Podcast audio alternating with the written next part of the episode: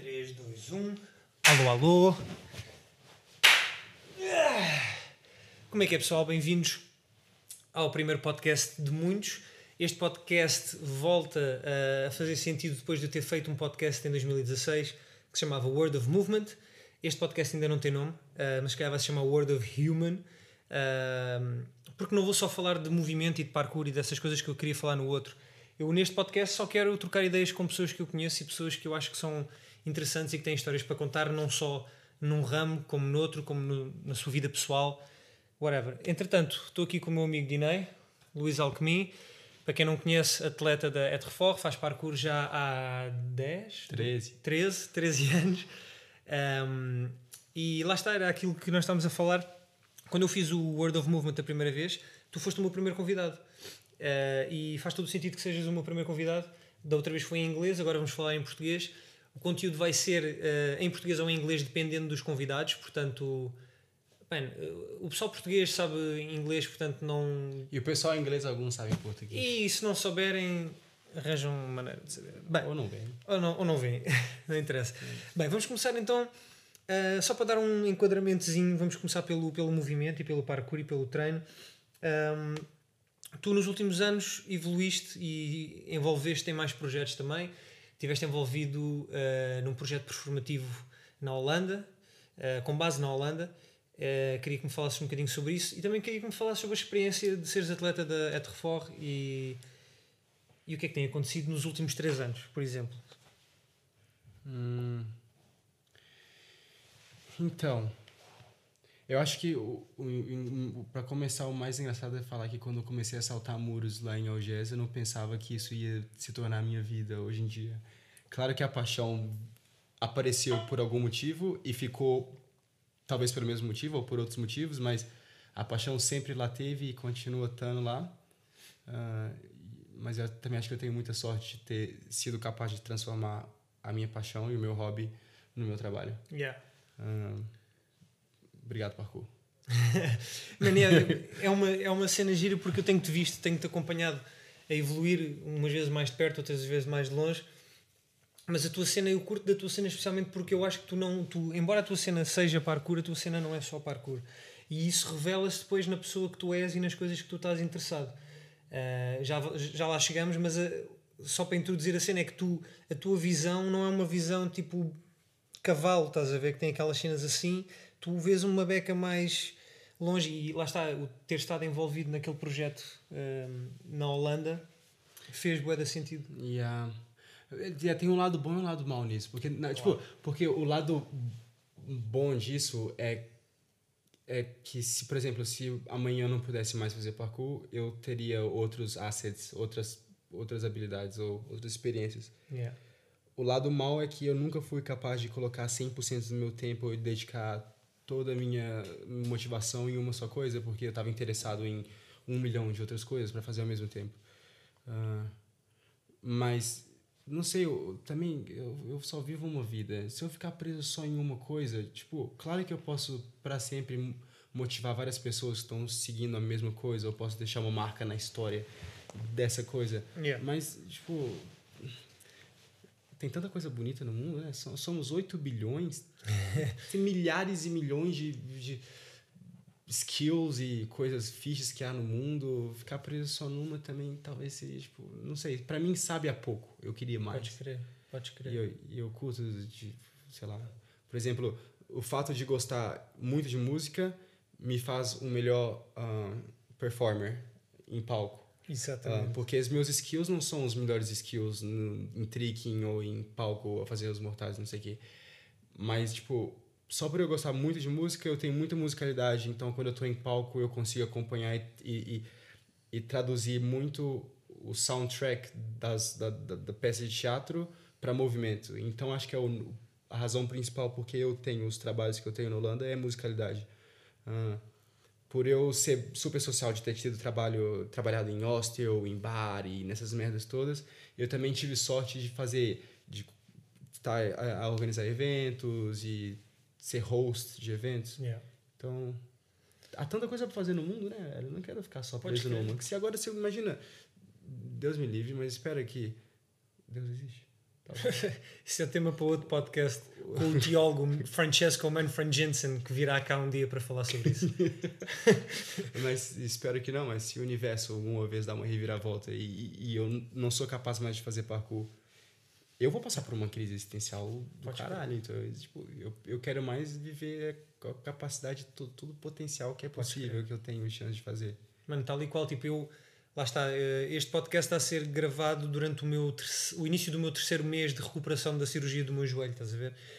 E é a segunda vez que eu tenho que ser operado. Da outra vez não foi tão crítico, mas eu desta vez, mano, eu, as primeiras semanas eu estava a dar em louco porque eu não podia fazer nada.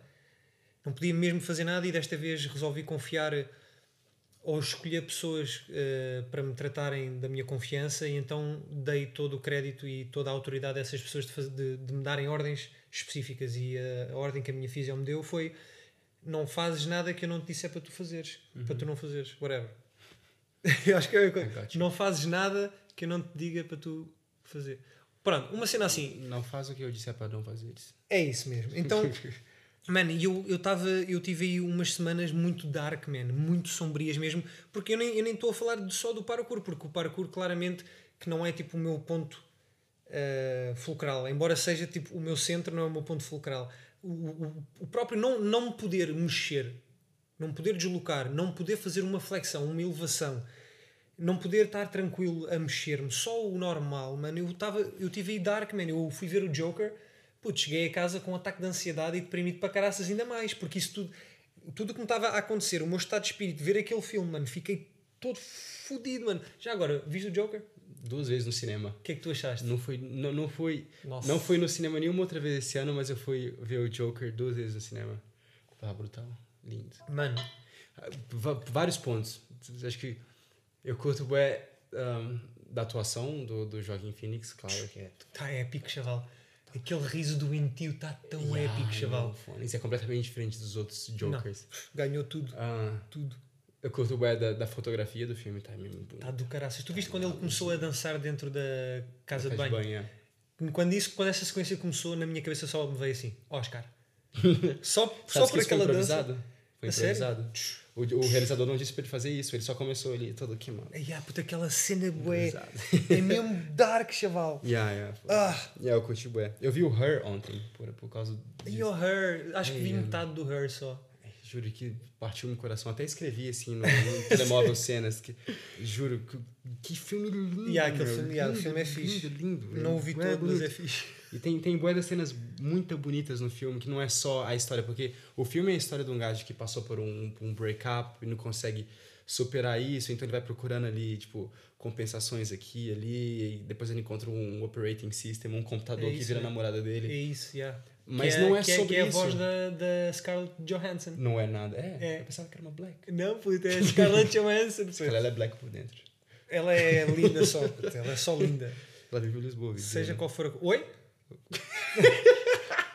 Scarlett, if you're watching this, I'm your biggest fan. Let's have a drink. Uh, bem, não vai estar tá vendo, mas podia.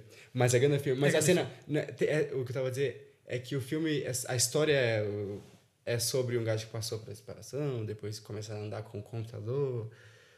Mas não é sobre isso exatamente. A história é sobre uh, tristeza, sobre estar tá, uh, separado da sociedade, de yeah. solidão Yeah. De estar. Tá, não se entregar, integrar num mundo e não aceitar isso. Porque, tipo, as cenas. Porque eu vi um, eu vi, eu vi um review, né? não é isso na ideia da minha cabeça, porque se fosse eu seria muito gênio, mas não é. mas a cena que, por exemplo, há várias cenas do, do Her, hum.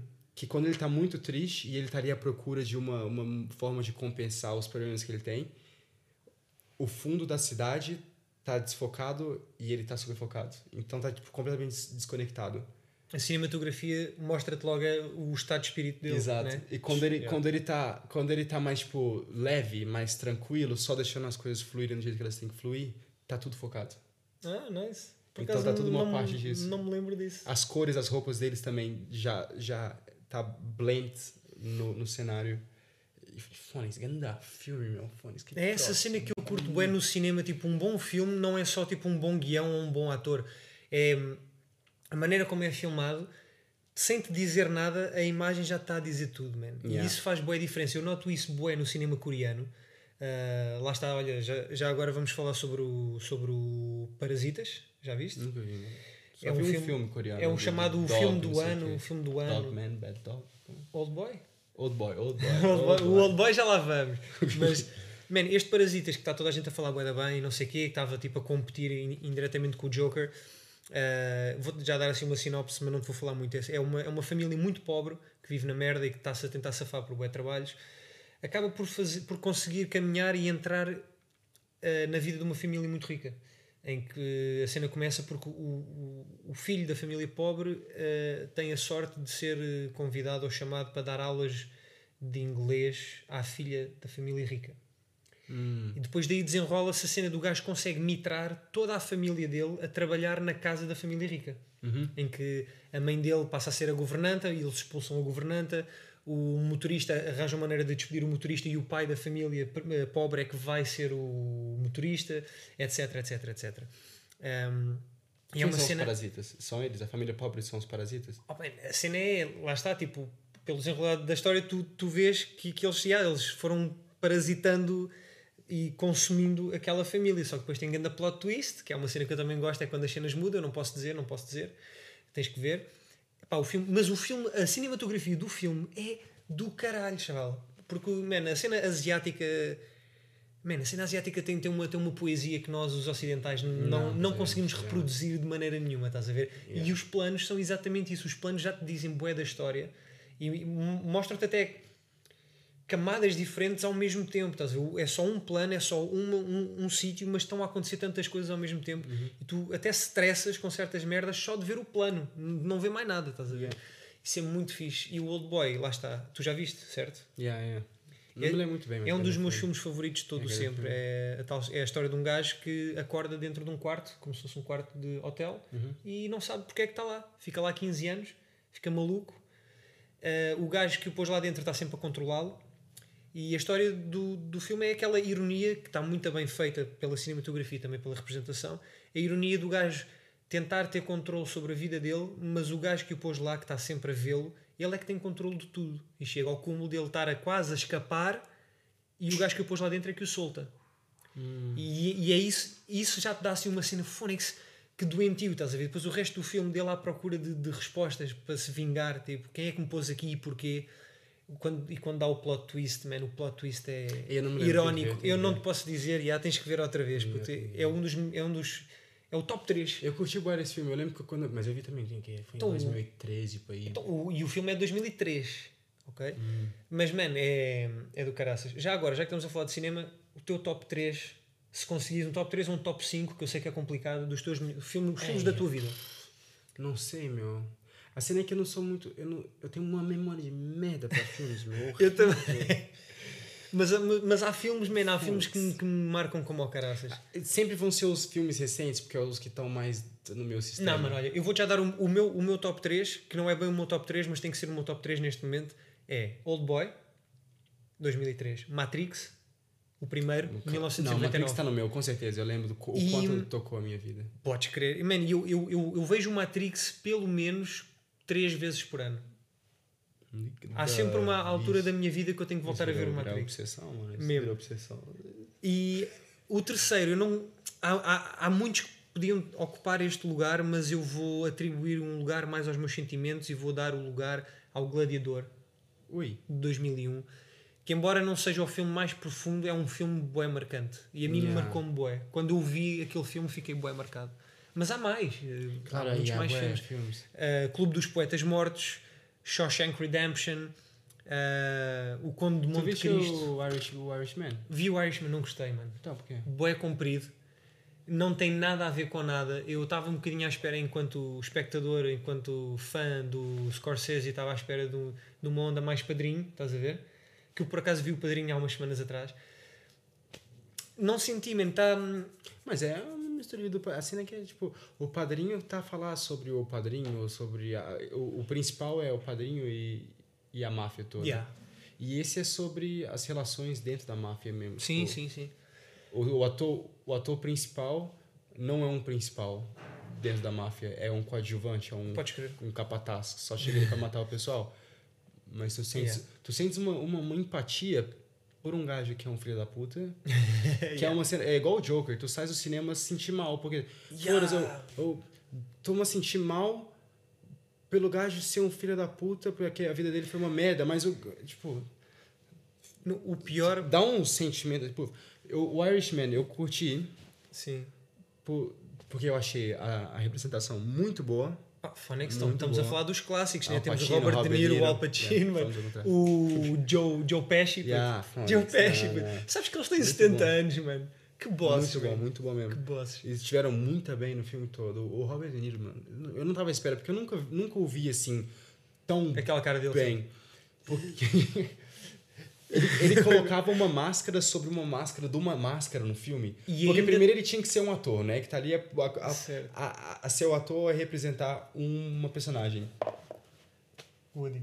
Tranquilo, tranquilo. Continua, desculpa. Ele, ele é um ator a representar uma personagem.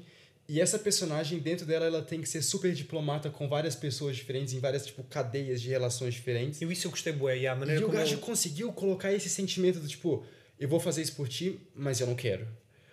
Mas eu vou. Ou, olha, mano, eu tô aqui, eu vou te trair, mas não te tô a trair, mas tô te a trair, vou te trair, não sei. Yeah, yeah, yeah, Dá, dá um sentimento. E outra cena A é autoridade longo- do gajo em certas cenas, que ele não tinha autoridade, mas tinha autoridade pela maneira como ele. Yeah. Yeah. E outra cena é porque um, teve até uma, uma, uma polêmica no Brasil nas redes sociais que era um crítico de cinema disse que era um filme que as pessoas tinham que ir à casa de banho antes e mijar porque eles não podem parar de ver, tem que ver o filme todo do começo até o fim sem parar. Ah, o que é muito lixado, claro. Que, São isso é- três horas de é filme. exatamente meu. essa que é a reação. Mas tem uma. É, eu, eu vi duas vezes o, Irishman. Uma vez eu vi. Eu tenho hora tempo livre. Com caralho. Uma, uma vez eu vi com. Com boa pausas, eu vi em quatro vezes, tipo, uma noite, tipo, uma hora depois, pronto. E outra vez eu vi tudo de Pô. seguida, depois que eu vi essa crítica.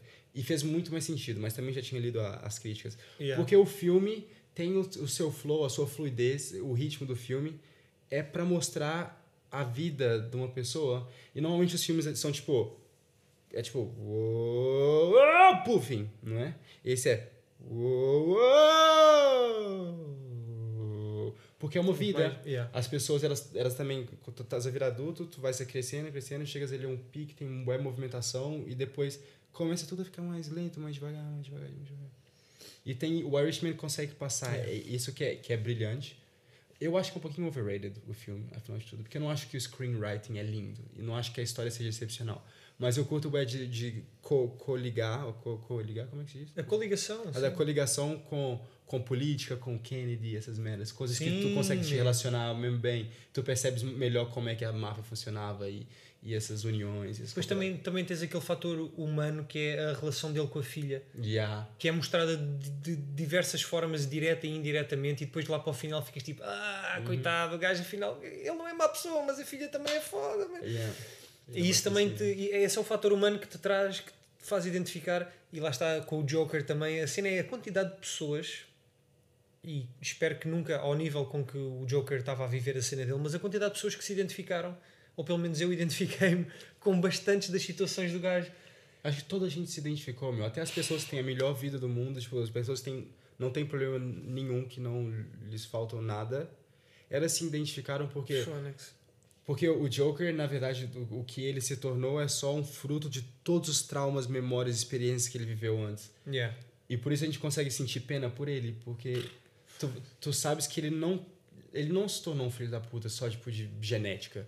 É, foi o nurture, não é só nature, foi o nurture, foi Podes crer. o, o upbringing dele que fez ele ser um, um, um vilão. E toda a gente, eu sou, eu, eu, eu tenho bué de falhas e eu me, me identifico com todas as minhas falhas. E nos últimos dois anos eu tenho reparado muito mais no que, eu, que me falha no meu caráter por causa das, das coisas que aconteceram até esse momento. Até agora. Estás à vontade para falar sobre isso? Um bocadinho? Yeah, na boa. Então podemos falar sobre isso também. Se quiseres. Não, na boa, na boa, na boa. Yeah. E eu acho que por isso que toda a gente, toda a gente se identifica com, com o Joker e tem empatia por ele, porque as pessoas percebem cada vez mais. E é, é claro que acho que as pessoas que mais gostam do filme Joker são ali nos late 20s também.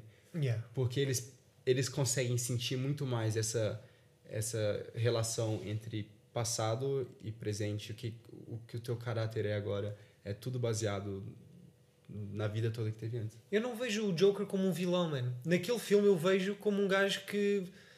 Mano, o gajo. Ele é o produto, yeah, é como tu estavas a dizer, ele é o produto daquilo que o criou, mano. E. E é vítima, de, é vítima da sociedade. O facto de ele fazer mal naquele filme a mim faz não me faz sentir que ele seja um vilão. Yeah. Faz-me sentir que ele apenas está a ser como ele sabe ser. Que é uma cena que por acaso eu agora vamos fazer aqui o segue para falar das coisas mais pessoais. Yeah. Vou começar com as minhas, depois uhum. que é para ficares mais confortável. Yeah, a cena é tipo, eu por exemplo, essa cena é uma cena que é boa recorrente no meu pensamento, que é do género. Ah, puti, só um pequeno à parte, ainda nem falámos de parkour, quase. Uh, que se lixe, que se lixe. Não, mas uh, isto faz tudo parte do parkour. Uh, isto é uma cena que me vem boa de vezes à cabeça e que hum, tens que trabalhar nas tuas relações, uhum. que é hum, a aceitação de que as outras pessoas se calhar não conseguem corresponder às tuas expectativas. Logo aí tens que dividir a cena em, em duas cenas. Um, não criar expectativas e, para não te desiludires, e o dois, reconheceres, ao aceitar, reconheceres que a outra pessoa não sabe fazer melhor. E essa é uma cena bem esquisita e bem difícil uhum. de tu aceitares, especialmente com relações mais íntimas ou mais próximas de ti, que a outra pessoa, man, não sabe fazer melhor. Ela não teve a informação que tu tens. Ela não é tu.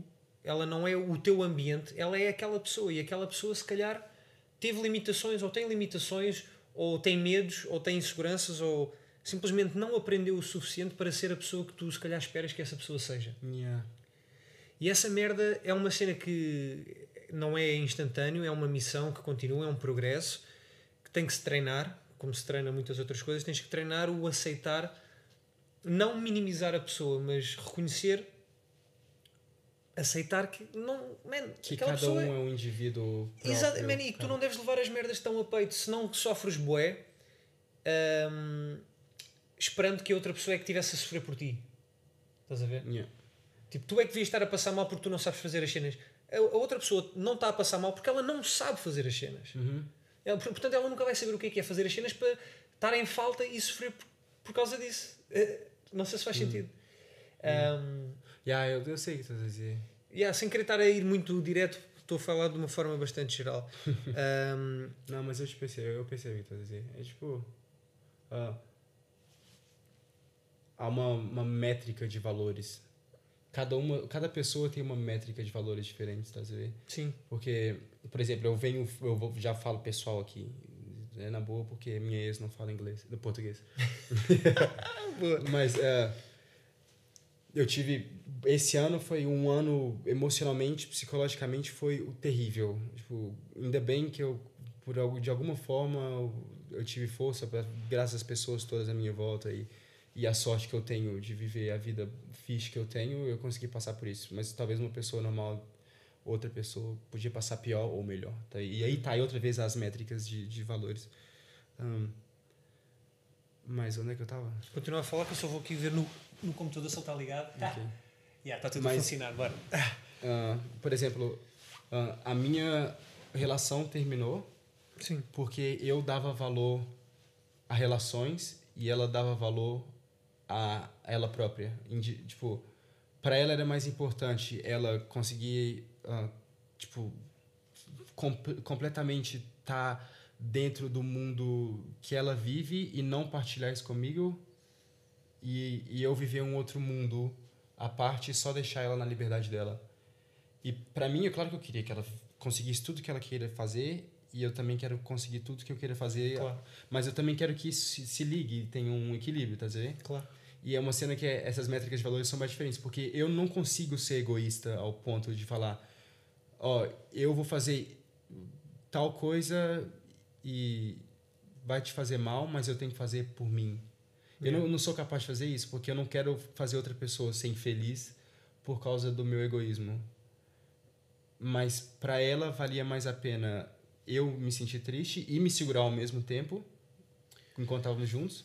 Já percebi. Do que, do que uh, tentar fazer um esforço para equilibrar, yeah. colocar um ela, equilíbrio na balança. E ela estava sempre mais. É, era sempre mais importante. Pronto. Yeah. Mas isso é, as métricas de valores vão em várias outras coisas. Por exemplo, pessoas próximas de mim são super boas socialmente, conseguem falar com qualquer outra pessoa na boa, uh, e já outras veem isso como uma dificuldade enorme, mas essas outras pessoas que são uh, não são tão boas em, em situações sociais, elas são são muito boas a fazer desporto ou a fazer música ou atuar Yeah. então elas dão valores, valores a cenas diferentes. Yeah. Uma pessoa tem mais pena quando vê um cão ser maltratado do que outra.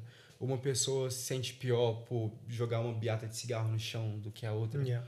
Então, tipo, essas métricas de valores são tudo cenas que são criadas na nossa vida, tipo, durante a nosso, nossa vida toda, desde que a gente é criança, desde que a gente tá na barriga, meu que a mãe tem as emoções todas que vão ali entrando, todos os hormônios vão entrando para lá e a música que a criança ouve, o estado de espírito, as vozes, ela já tá ali a criar um caráter Yeah. e vai para sempre criando esse caráter. Peraí, Isso é o que eu acho. Eu não tô isso não é uma verdade absoluta. É o que eu acho. Mas eu acho que é, é, é nós somos uma folha em branco quase. Claro que tem um bocado de genética nisso, mas é maioritariamente nós só somos um fruto da sociedade e a sociedade é doente, claro. Podes crer. E, e cada pessoa, cada indivíduo é um indivíduo. Não tem, eu não consigo sentir exatamente a dor que outra pessoa sente, mas eu Yeah. posso ser capaz de perceber e aceitar que é uma dor diferente. Isso, e, e eu acho que isso é, é o passo principal para ser um humano que tem empatia. Não é tentar perceber e Yeah. mudar, mas perceber e aceitar. Podes crer. A empatia é, a cena, é das cenas mais importantes. A compaixão não, não tem que ser uma cena complicada porque é, uma, porque é aquilo que nos une, estás a ver? Tipo, ninguém pensa nisso, mas, mas a verdade é essa. Tipo, se duas pessoas são amigas é porque existe compaixão. Ah, mais do que gostarmos dos mesmos filmes ou da mesma música. Yeah. Estás a ver? É, é a compaixão. Que se respeitam, não é? Percebem um ao outro. Pegando, pegando nisso, vou-te fazer uma pergunta que eu fiz num, num, num post que eu pus no Instagram há uns meses atrás, que está ligado a isto, que é o que estavas a dizer, há bocado também a cena dos pessoas diferentes, valores diferentes.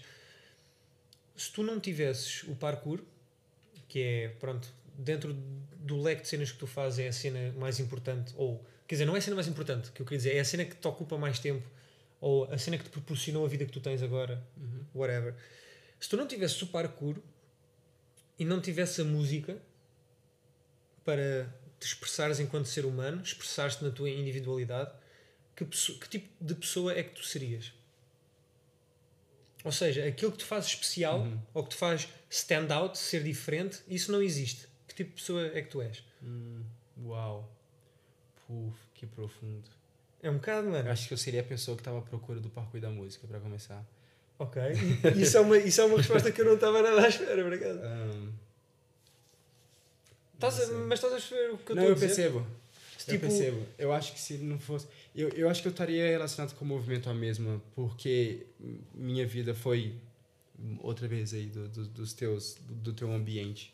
Diga-me onde andas e dirás quem és. Mas acho que o meu ambiente sempre me levou para uma vida mais física. Então acho que eu faria uma coisa física. Mas em termos de personalidade. Personalidade. Ui. E Não, eu continuar seria, eu seria o mesmo filho da puta que eu sou hoje em dia. Esta pergunta vai, vai também um bocadinho de encontro às cenas que tu estavas a dizer, tipo às tuas emoções e à, e à transformação que tu tens vivido das tuas emoções. eu tenho um problema. Ok, então, então vamos aí. Aí podemos parkour- dese- de- desenvolver mais por aí e depois vamos falar do parkour. Vamos falar de parkour, ok? Vamos falar de parkour. O- o- acho que o parkour me deu uma forma de me expressar e de me libertar e de ter uma confiança própria que eu não tinha antes, Yeah. para começar. Ah, eu era bem excluído na escola, tipo, eu tinha um grupinho de amigos, mas ninguém mais eh, me incluía no grupinho, Yeah. ah, no- nos grupinhos deles. Mas eu também não era um mau rapaz, eu também acho que só era, tipo, diferentes frequências, né? Não sei.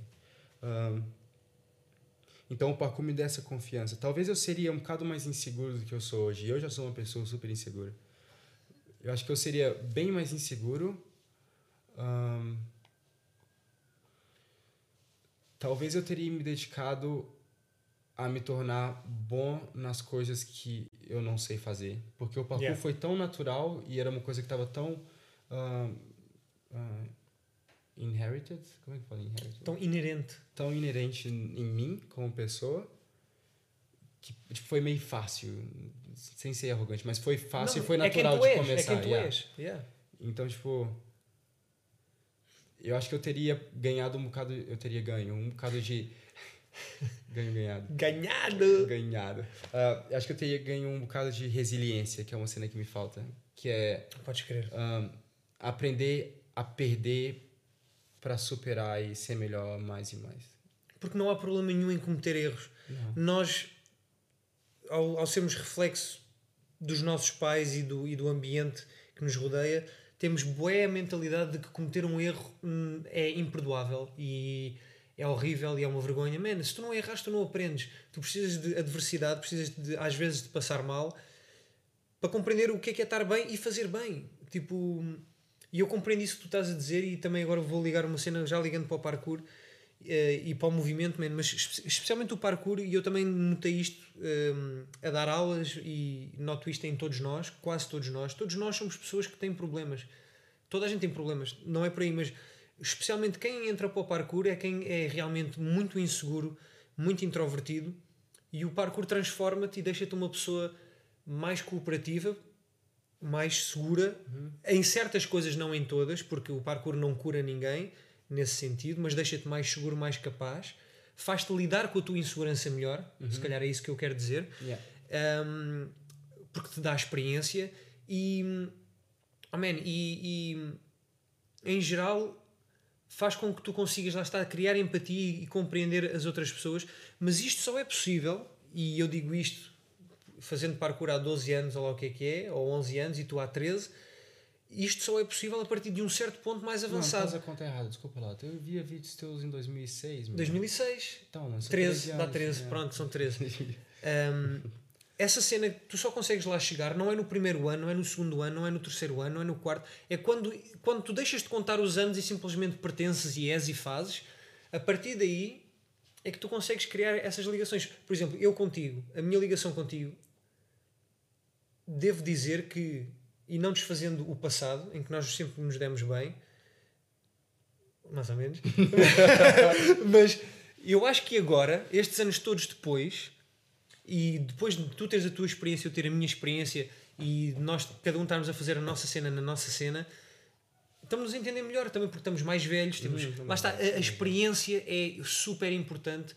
Ahm, tu consegues, com pouca experiência, criar empatia, mas com mais experiência, consegues criar empatia e identificar-te, e isso aproxima-te mais. Yeah. Um, vamos parar de falar disto, vamos falar de parkour então. Conta-me coisas. um, Conta-me coisas. O que é que tu estás a fazer agora em relação ao parkour? Tu, eu, da última vez que falei contigo, estás a arrotar? Já acaba de voltar. Já arrotou. Estavas a mudar um bocadinho a tua perspectiva e Yeah. estavas a. Então, o que aconteceu foi... Conta-me. eu, eu sou bem grato ao parkour e eu queria muito dar de volta o que o parkour me deu. E eu tento fazer isso ao máximo. Tentei fazer isso, fazer, a fazer vlogs, pro, que nem era vlogs do tipo... Os vlogs ah, dele são bué da fixe. Yo, check me out here today. I'm gonna climb this building. Come, come with me, yeah. Não, eu queria mais passar uma mensagem. Tipo, eu queria que eu, o que eu aprendi fosse ah, passado para outras pessoas. Esse era o meu objetivo principal. Ahn, depois, eu, só que, tipo, tá um bocado, no- quase já chega. É um pouquinho triste dizer isso, mas eu não eu, eu vou continuar sempre a fazer parkour, sempre a treinar. Tenho todos os dias que eu quero treinar. Todos os dias eu quero treinar. Se o tempo tá bom, hoje eu sinto um bué da mal por não ter treinado, porque eu tô com o tornozelo um bocado e e tipo, quero Yeah. sempre treinar, mas eu não quero que o parkour seja a única cena da minha vida, Yeah. de, de forma alguma. Yeah. Então, depois desse ano todo que eu tive super ocupado com o parkour, o tempo todo a trabalhar com shows e com viagens e com fazer vídeos e escrever artigos, eu não, já não quero tá fazer só isso. Yeah. Eu quero também me ah, Queres te expressar de outras yeah, formas, eu- meu. Sei lá. Eu quero crescer de outras formas também, não Yeah. seja sempre só o Luiz do parkour, mas também seja só o Luiz. E eu tô a falar de mim na terceira pessoa, que é terrível. Mas é isso que eu quero dizer mesmo. Ah, então, tipo, eu voltei para Lisboa depois de ter estado na Holanda por um ano quase e, e- e viajado bué. E eu falei, mano, tá na hora de mudar. Então, eu me inscrevi numa escola, agora estou estudar som, engenharia de som. Tô a trabalhar, trabalho normal com meu irmão, ah, num restaurante vegano. Vegan Junkies. Vegan Junkies. Sala 10 aqui. Vou pôr o link uh, do Instagram na descrição. Yeah. Visita, é bué da bom. É bué da bom. É bué da fixe. Mesmo que não sejam vegans, vão lá comer, vão curtir bué. Um, Ganda, ganda plug barato, puto. Ganda plug barato, cara podre. não, está-se bem. Não, mas eu E- curto e merecem. Fixe, obrigado. E agora também vou começar a trabalhar mais com. Eu tenho editado vídeos para uma empresa de. uma associação de hostels, vlogs também. Um, tem uma miúda que tava viajar a Europa toda, por acaso acabei hoje a série dela, Bom. primeira temporada. Então, sei lá, e eu continuo a treinar, tipo, eu treinei ontem, essas últimas semanas eu devo ter treinado, nos últimos 10 dias eu treinei umas 5, 4 vezes. aí. Bom. E ainda em casa eu, eu alongo, eu- hoje em dia eu tenho estado mais preocupado. Eu quero, eu quero é ter os hamstrings bons, porque meus hamstrings são terríveis. Os meus também, né? Eu vergonhoso, então eu tenho, eu tenho tentado cada vez mais ter ali melhor flexibilidade, tomar conta do meu corpo um pouco melhor.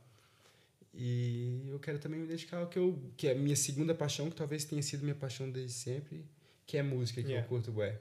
Não sou músico, queria bué ser músico, sei tocar um bocado de bué cenas, mas eu quero, eu quero só ter a, a possibilidade de ajudar pessoas a fazerem músicas. Ou, ou produzir, a gravar no estúdio, ou tá no, no palco ali, a fazer sound checks, ou tá na mesa de, no PA ali. Ó, o som tá bom e tá um bocado demasiado meio grave, tá um bocado alto aqui abaixo. Quero é, quero é. Eu, eu curto, adoro isso. É, é, o, é o que eu gosto mais de fazer hoje em dia, é ir a concertos. Yeah. E não é concerto rock pesadão. Eu gosto de concerto, assim, aquele concerto Jazz. intimi- inti- inti- intimalista, assim, o pessoal só sentado, tranquilo, assim, ouvindo. Tranquilidade. Os músicos fazem música porque eles não, não é porque eles querem ser famosos, eles fazem música porque eles gostam de música, de verdade. Fazem a própria cena, deixam seu, sua alma se expressar através de frequências sonoras. Yeah. Então é isso que eu tenho feito. Vamos só fazer um backtrack de novo para o parkour antes de passarmos para a música, que eu quero que tu fales mais da música. Ahm, vamos, quero-te fazer três questões ahm, específicas. A primeira é, no início e durante a tua evolução, ah, obviamente que tu ahm, te inspiraste em algumas pessoas, porque faz parte, tu vês os vídeos e inspira-te nos- inspiras-te nos movimentos delas, mas eu, eu, eu reconheço que tu, enquanto praticante, tu tens boa tua identidade, a tua maneira de te mexer é boa tua, estás a ver? Pela maneira como tu misturas técnicas ou skills, no sentido de tu consegues, hum, tipo, numa run, fazer uma data de situações que a maior parte das pessoas ou faz uma, ou faz outra, ou faz a outra. A pergunta que eu tenho para te fazer então é, e acho que nunca te perguntei isto, é tu pensaste em criar a tua identidade ou as pessoas de quem te inspiraste criaram a tua identidade ou simplesmente é, sempre foi essa a tua maneira de te expressares e, e continuaste a desenvolver isso ao longo dos tempos? Hum, Portanto, em- Yeah, yeah, de- yeah. deixou de ser uma pergunta para ser uma cena de escolha múltipla. mas não, não, não, desenvolve à vontade. pensei, eu pensei. Ah, Na tua, o teu processo criativo. eu acho que é tipo. Porque tu és bem criativo, meu. Mas é a mesma cena, eu acho que é, é, é outra vez, vamos lá voltar, que nós somos aquilo que o passado todo nos fez ser o que é hoje em. É uma questão de gosto, que não sabe bem ou mal, o que não sabe certo ou errado. Ahn, quando eu começo a treinar, eu treino o básico. Eu começo, meu aquecimento é o clássico e depois umas precisõezinhas pequenas, uns cats, não sei o quê. Ou então eu vou para um parque faço uns mortaizinhos assim para aquecer, depois tento fazer uns mais difíceis. Não é normal, mas o que eu gosto de colocar para fora no mundo, Yeah. para as pessoas verem, é, é o que me faz sentir bem. E as cenas que me fazem sentir bem de fazer são aquelas que são um pouquinho mais, tipo. que são um pouco estranhas, tá vendo? Porque eu, eu também não tenho um estilo que é, ah, tu te mexes assim, ué, como o Matias Maier, por exemplo. O Matias Maier tem aquele estilo dele, com aquela perna curta e o tronco longo, super baseado no Kung Fu que ele fez a vida toda quando era miúdo, e agora depois virou parkour, então tem aquele trick misturado com parkour, com um estilo alemão bem técnico, mas bem estético no chão, em acrobacia de chão. Ah, ou Pacha também tem essa, essa- e também são baseados na aprovação que eles têm na internet, por exemplo. Se eles postam uma cena, as pessoas gostam, eles vão, vão tentar fazer parecido. Mas isso já está a influenciar a identidade deles. Não Mas- é bem a identidade deles. Mas, mas infelizmente isso acontece. Sim, sim, e sim, aconteceu comigo também, claro. Ah, Ma- ok, boa, boa. mas acho que isso acontece com toda a gente. Mas pra mim, eu nunca me importei muito com métrica. Nunca foi muito minha cena de ficar sempre a postar, não sei o quê. Eu já... Claro que me importa minimamente, mas não é a minha, na minha prioridade ter bué views ou bué followers. Não, não me faz tão feliz. Yeah. Já tive vídeos viral, virais com 30 milhões de views no Facebook e Pra mim era só tipo, como assim, mano? Esse vídeo é uma merda! Ah, mas eu acho que o, o, o que eu sou é porque é o que me faz. É eu- como eu me divirto mais, tá Yeah. Eu gosto de fazer as cenas que são um pouco mais estranhas e ninguém faz, tá? Tipo, em vez de saltar por aqui, saltar assim. Mas tu pensas nisso ativamente ou é uma cena instintiva que chegas a um spot e, e Acho que instintivo. automaticamente descartas as técnicas normais e vais logo para as cenas mesmo? Não, tu acho que tu faz muito as cenas normais para aquecer, para treinar, para repetir, para Ok. aprimorar. Boa. E depois disso tu pensa, ó, já fiz isso. Será que é possível fazer por ali? Bora tentar. Tá vendo?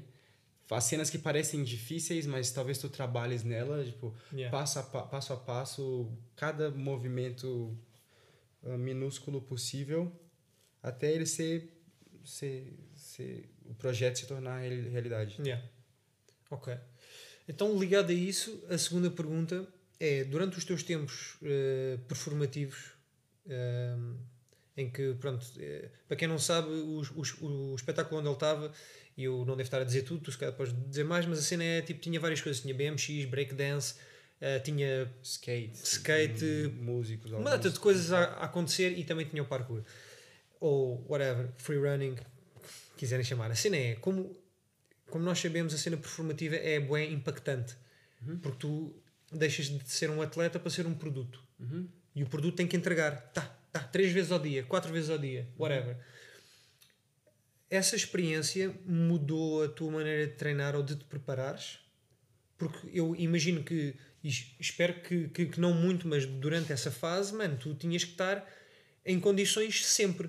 Tipo, tu não podias, tipo, ah, hoje não me apetece, não, Yeah, tens que ir, não, tens tens que ir. também Independentemente das dores ou não. Como é que tu eh, adaptaste? Cansou, bué, cansou, bué. Mas, e aí, claro o que que, é que o, fizeste tempo, para... o, tempo, o tempo que eu tive a fazer vários shows por, por mês ou por ano foram, foi o tempo que eu tava mais parado na rua, porque tava sempre cansado. E cansado não só fisicamente, porque na verdade o show também é uma hora e meia ou uma hora. Mas é o psicologicamente, aquela cena do tipo, ei, eu já acordei, tenho que atuar. Tenho, yeah. Tenho. E, e aquela cena, tipo, ei, eu não quero, eu tô cansado, dói-me isso, dói-me aquilo. E eu ficava na negação do tipo, não quero, não quero, não quero. Até o momento que eu vi o palco. Quando eu vi o palco, eu, ah, ok, é realidade. Mas apesar disso tudo, eu adoro estar em palco. Eu gosto muito, eu, eu prefiro muito mais estar em palco do que em competição ou atrás da câmera. Pra mim, eu tá no tá no palco é mesmo Yeah, é eu fixe. curto, É bué curto mesmo, bué. Tipo, não teve uma vez que eu tava em palco do tipo, ei, é que eu tô aqui. Eu sempre que eu tava em palco, saía toda as- a, energia negativa, só tava ali a- eu e, o, eu e os meus amigos, os meus colegas, e o público, e a arte, porque tu disseste, por exemplo, que é, que é um produto. É um produto, de certa forma, mas já, acho que acima de tudo é uma arte expressiva, arte performativa. Eu acho que é uma expressão também. Quando uma pessoa vai lá ver, um espectador vai lá ver, eles não estão à procura de, uma, de um produto fixo, eles estão à, produ- à procura de uma cena que seja flexível e seja uma expressão que é individual e singular para cada ah, artista. E isso não é só um produto do tipo um backflip, mas é a emoção que tem atrás do backflip. É o momento que o backflip é feito, a cena que vem a seguir, a cena que vem antes, onde é que ele é posto. Isso tudo já gera aquela emoção e por isso eu acho que deixa de ser um produto e vira a ser mais uma, uma expressão, uma Mas- arte. sim, sim, sim. E claro que quando tens que fazer arte, talvez já não seja a expressão, não seja assim tão pura, Yeah. porque tens que fazer, então, porque continua a ser arte, tens que fazer isso sempre. Mas tal, eu acho que é o trabalho, né, mano? E, e só és capaz de ser um bom performer quando és capaz de sempre, toda vez que estás em cima do palco, de expressar o- pelo movimento a tua arte, ou pela música, ou pelo, pelas pinturas, expressar a tua arte e o, e o público tá cativado com isso. Claro. Pá, mas é uma cena, eu, eu compreendo e concordo com o que tu estás a dizer, mas eu também sinto aquela cena boé dicotómica que é a tua expressão artística vai até onde? Até se tornar o tal produto. Porque se tu tens que estar sempre a fazer a mesma performance, hum, é muito difícil tu, tu invocares as mesmas emoções todos os dias, a, a toda a hora ou no horário escolhido. Estás a ver?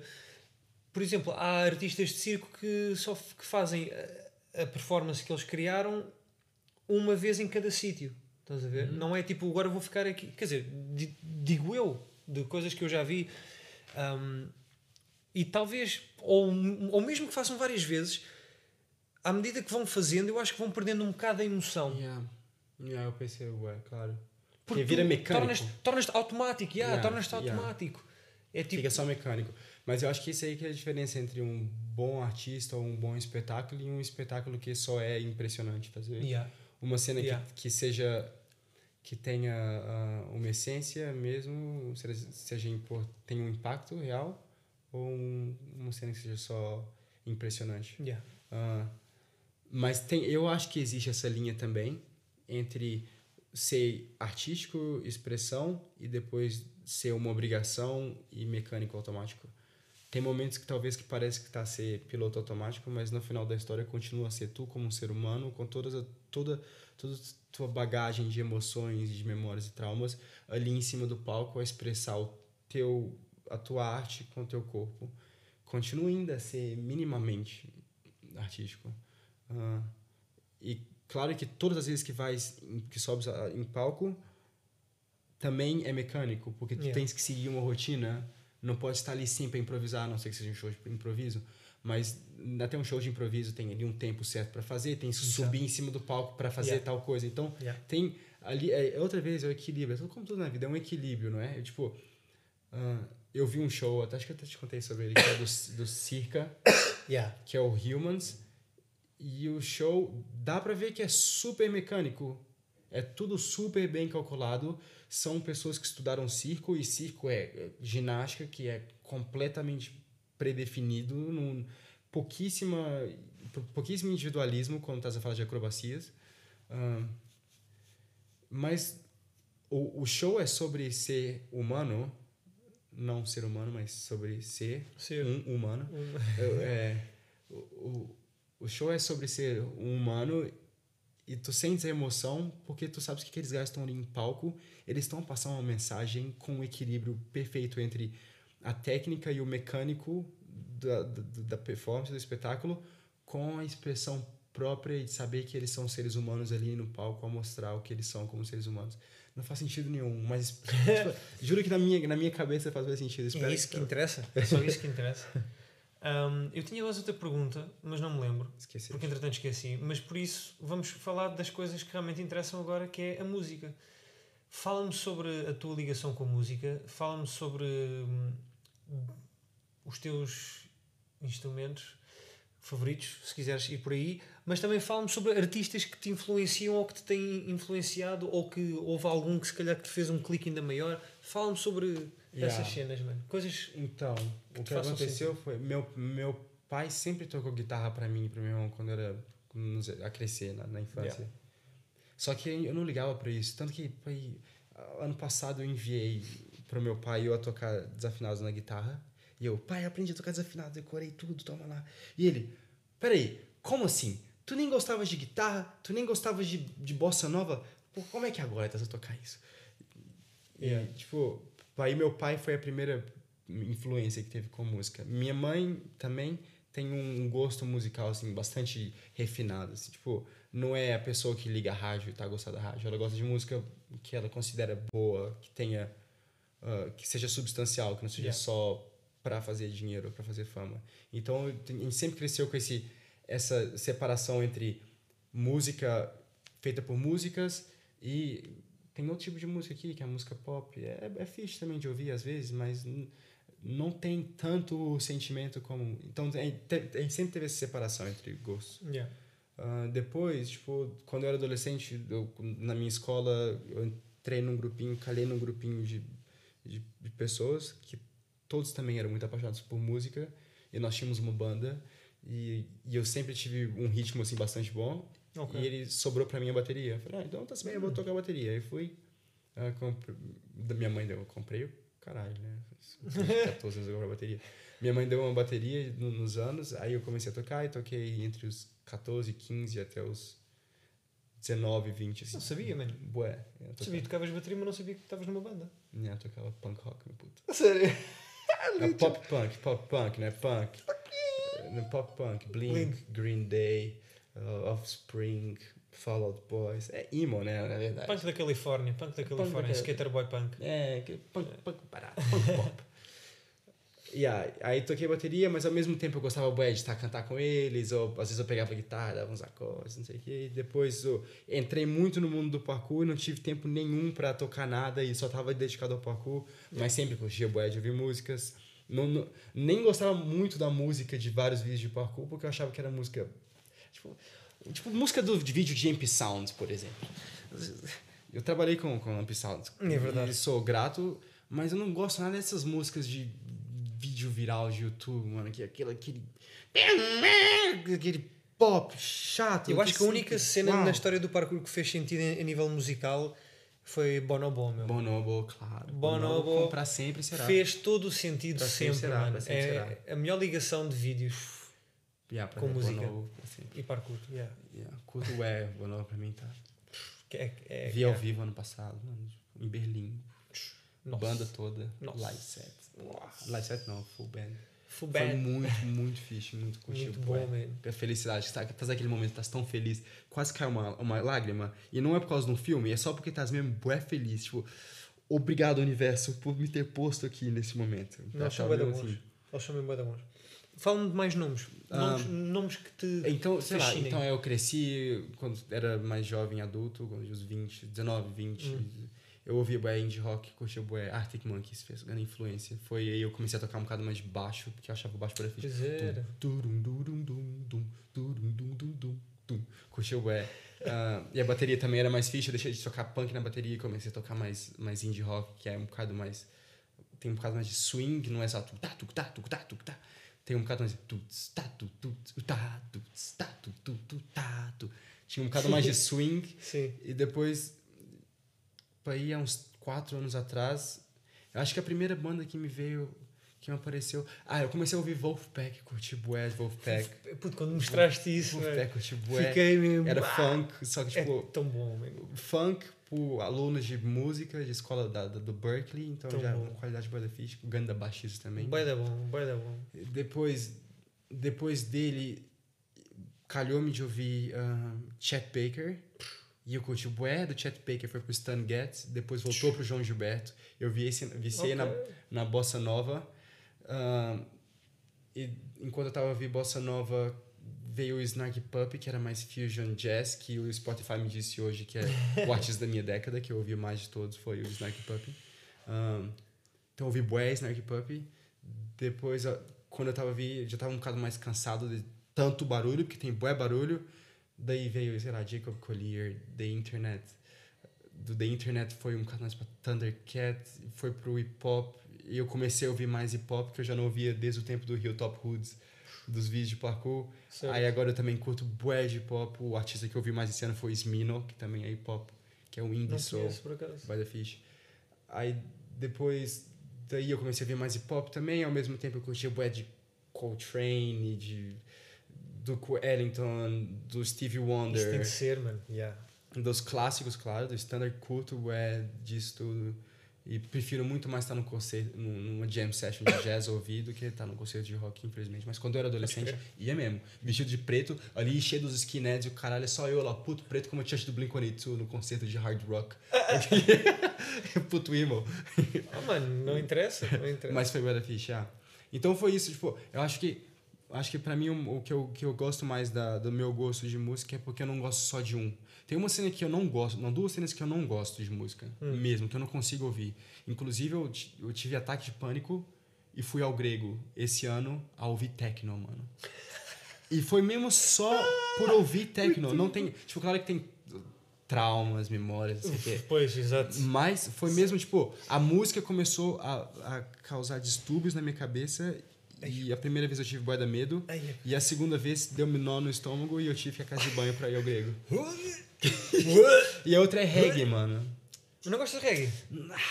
Ah pá, mas há reggae e reggae, sabes? Reggae o roots, o roots, para mim, continua a manter qualquer coisa. Agora, o que não é roots, eh, lá está enjoa-me, bué. Enjoa, isso aí, que é que enjoa. bué. Acho que é a mesma cena do techno, por que que eu não gosto? É porque é demasiado mesmo. Tipo. E o techno.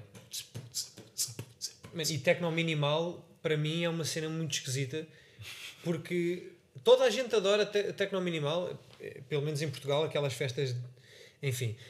Não, não, não tenho nada contra, mas é uma de vez em quando, não é, não é todas as semanas, duas vezes por semana, e é sempre a mesma merda. É, é, é o tal.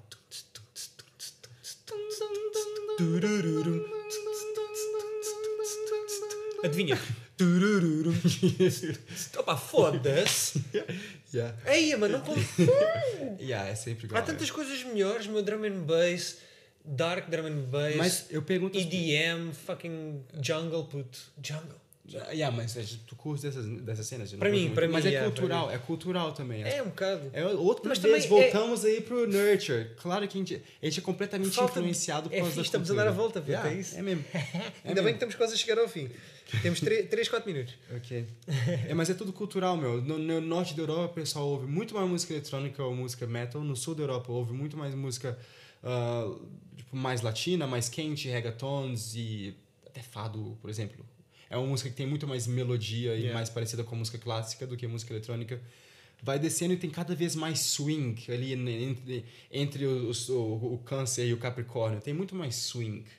Tá a ver? É música que tem aquela, já que- aquela influência africana, inf- influência tropical, e já tem ritmos brasileiros, tem o samba, tem o chorinho, e é tudo por causa da influência que tem. Agora no norte as pessoas são mais, mais frias, por exemplo, Hum.